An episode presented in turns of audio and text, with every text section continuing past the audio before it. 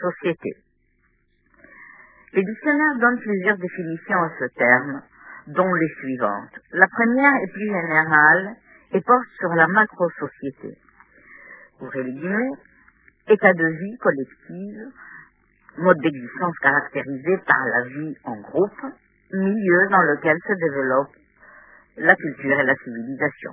Ou alors, communauté d'individus organisés autour d'institutions communes, dans le cadre d'un État ou plus généralement dans le cadre d'une civilisation à un moment historique défini.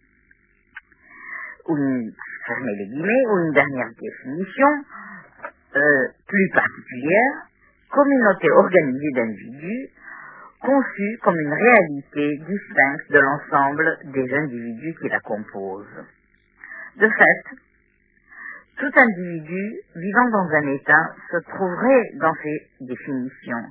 Dans les premières, en tant que citoyen, dans la dernière, en tant que membre d'un groupe politique, idéologique, religieux ou autre. Et nous appartenons tous à un ou plusieurs de ces groupes. Ainsi, la société juive, à titre d'exemple, se définit-elle tant par son appartenance à la vie collective dans le milieu culturel et civilisationnel non juif ou dans l'état euh, dans lequel elle est installée. Elle est également définie par son organisation autour de ses propres institutions traditionnelles ou nouvelles. Tout au long de son histoire, la société juive a su gérer cette double appartenance qui parfois a été perçue comme une double allégeance. La société juive a suggéré cette double appartenance parce parce que ses traditions se sont toujours développées dans une interaction permanente avec la société non juive environnante et parfois sous son influence.